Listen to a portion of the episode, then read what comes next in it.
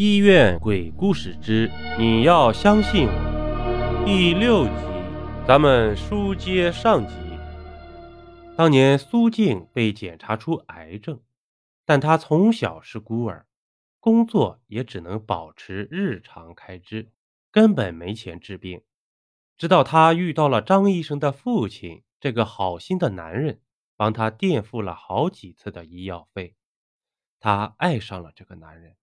慢慢的，他们两人关系越来越好。苏静也淡忘了自己是癌症患者，直到有一天，苏静才发现这个男人原来有家庭。苏静受了很大的打击，最后她决定要勒索这个负心汉一笔钱，然后独自去生活。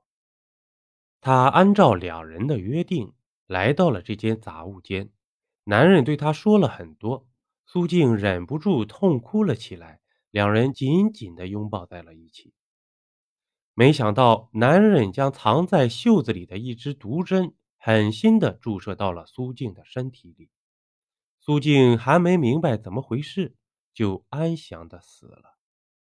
她只记得那个男人最后的那句话：“为了防止你无休止地纠缠我，你还是死了的好，反正……”你也活不了多久了。苏静说完后，疯狂的笑了起来。小玲又对这个女人起了怜悯之心。小玲壮壮胆子，愤怒的对苏静说道：“然后你为了报复，缠住了张医生，借他的手杀了那个阴阳先生和他父母。你还把张医生变成了你的傀儡。”让他帮你引诱医院的女孩来滋养你，同我们三个一起值班，到我被你骗来这里，其实都是你们精心策划的一个局，对吗？苏静愣了一下，又笑道：“呵呵，你很聪明啊，但你可能忽略了些什么吧？”小林感觉一阵眩晕，就虚弱的倒在了地上，没有一点力气。苏静阴森地笑了几声，用嘲讽的眼神看着小玲，说道：“我刚开始跟你说的那句话，你还记得吗？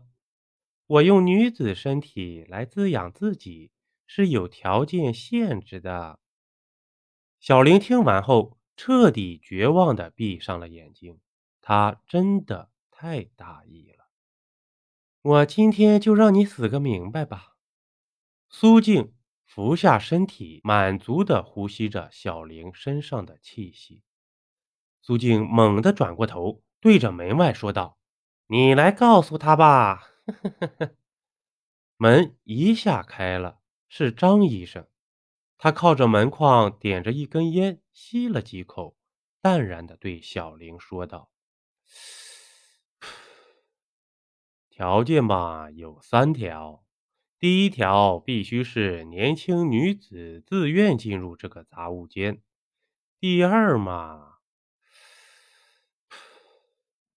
年轻女子必须是活死人哦，活死人就是你现在这个样子。第三是你自愿把自己变成活死人。小玲目光狠狠的波动了一下，虚弱的说道。我没有自愿变成活死人，这这不是我自愿的。张医生如同看笑话一般说道：“他故意引诱你说了这么多话，目的就是让你自己释放阳气。你每句话伴随的阳气都会被他吸走，这样一来，你身体的阳气只出不进。”自然会变成没有阳气的活死人喽。废话真多。苏静这时狠狠地瞪了张医生一眼，便伏在小玲身上，肆意地吸着精气。张医生见状，只好站在一旁，等着苏静把小玲吸成人干。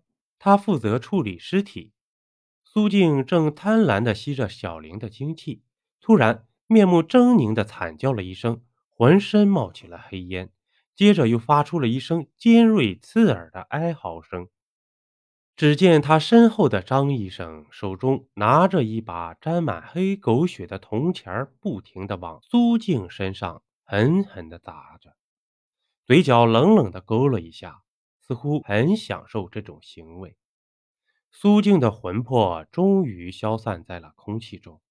张医生冷笑了一下，自言自语地说道：“我早就查清楚了，你每次吸人精气的时候是最虚弱的，把你故意饿了这么多天，你还以为真是我办事不力吗？”张医生抱起小玲还有半条命的身体，把小玲放进了太平间的尸柜里，自己也钻进了一旁的尸柜里。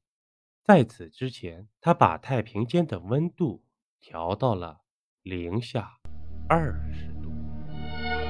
本集播讲完毕，点个关注，订阅一下哦，下集我们不见不散。